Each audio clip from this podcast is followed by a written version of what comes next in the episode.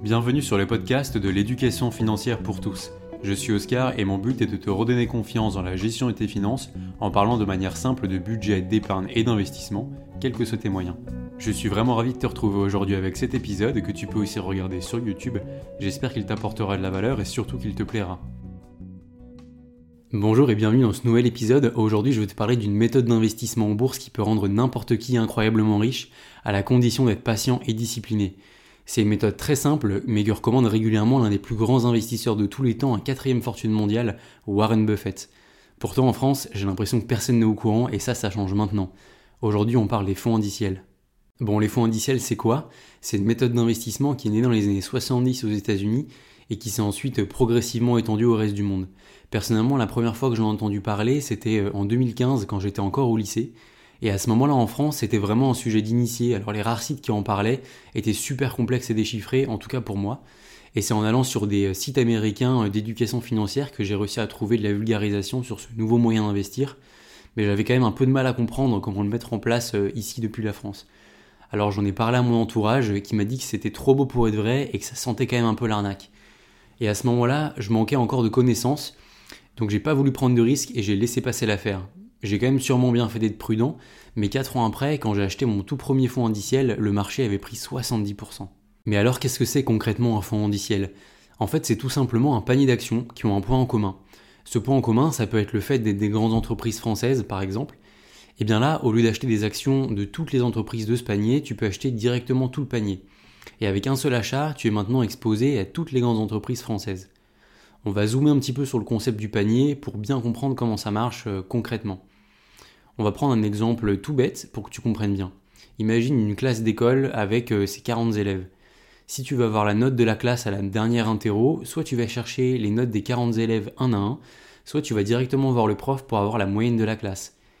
Et à la bourse française, on n'a pas 40 élèves, mais 40 grandes entreprises.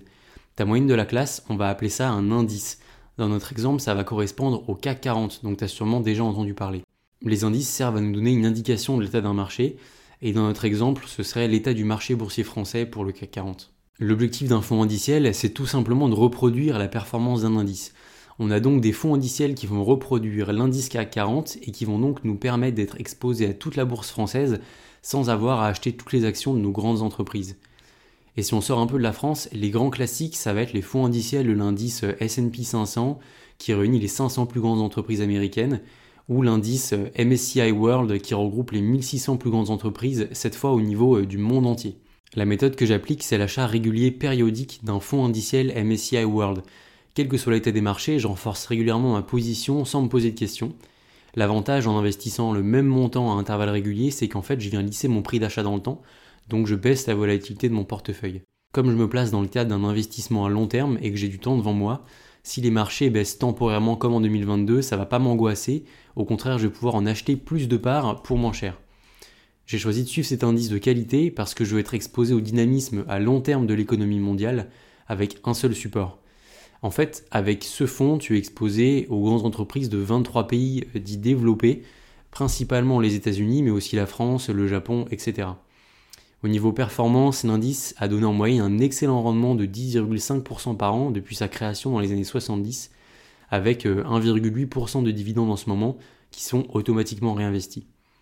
À ce rythme, ton patrimoine est doublé tous les 7 ans. Alors bien sûr, je te rappelle que ça ne présage pas des performances futures. Le fonds indiciel que j'ai choisi, c'est celui de la société de gestion française Amundi, parce qu'il est éligible au PEA et que c'est la meilleure enveloppe pour moi pour investir pour plusieurs dizaines d'années. D'ailleurs, si tu es intéressé pour que je fasse une vidéo sur les différents types de comptes pour investir en bourse, dis-le moi en commentaire. Mais en tout cas, sache que tu peux aussi trouver des fonds indiciels de ce type sur compte titre ou sur les bonnes assurances vie et les bons plans épargne retraite. Là où ces fonds ont vraiment été une disruption dans le monde de l'investissement, c'est qu'ils fonctionnent de manière passive, leur seul but étant de suivre leur indice de référence. Il n'y a donc pas de gérants qui vont sélectionner telle ou telle action à la différence des fonds traditionnels, et on va voir maintenant les avantages que ça peut apporter. Après avoir essayé l'investissement via des fonds traditionnels et des actions en direct, je suis arrivé à la conclusion que les fonds indiciels c'est la meilleure option d'investissement pour la plupart des gens. La première raison, et pas des moindres, c'est que ça a été prouvé par la science qui nous dit que sur un horizon de 15 ans, 92% des fonds traditionnels actifs n'arrivent pas à battre leur indice de référence. Si les professionnels de la finance n'y arrivent pas, alors pourquoi nous on y arriverait? D'ailleurs, à ce sujet, j'ai une petite anecdote. En 2008, euh, l'investisseur milliardaire Warren Buffett a parié 1 million de dollars à la société de gestion Protégé Partners qu'ils n'arriveraient pas à battre un simple fonds indiciel à cause de leurs frais de gestion. En 2015, deux ans avant la du pari, Protégé Partners déclare forfait parce qu'ils se sont rendus compte qu'ils ne pourraient pas gagner. Ces fonds traditionnels, ils facturent en général des frais autour de 2%, ce qui n'a pas l'air beaucoup dit comme ça, mais en fait sur une période d'investissement de 40 ans, c'est plus de 44% de la performance de ton placement qui est partie à cause de l'effet euh, cumulatif des frais. Déjà là, les bases sont posées, tu comprends bien que c'est pas dans l'intérêt de ton banquier de te proposer ce genre de produit. Pour moi, le principal intérêt des fonds indiciels, c'est que leur composition va suivre celle de leur indice de référence. Si une entreprise gagne des parts de marché, sa valorisation en bourse va augmenter, ainsi que sa part dans le fonds. L'intérêt, c'est que ton fonds va donc conserver les champions de l'économie en portefeuille et en même temps sortir progressivement les entreprises en phase de déclin et tout ça de manière passive. Et ça, c'est un avantage énorme parce que la performance de la bourse mondiale, elle provient en grande majorité d'un petit groupe d'entreprises. Par exemple, ces dernières années, la hausse de la bourse mondiale, elle a quand même été fortement entraînée par les géants de la technologie qui ont bien profité de la pandémie. Du coup, la clé de la surperformance, c'est d'arriver à détecter avant tout le monde les pépites de l'économie du futur. Pour moi, c'est impossible d'y arriver régulièrement, il y a trop de hasard, donc je préfère que mes fonds indiciels achètent régulièrement des actions d'entreprise qui montent.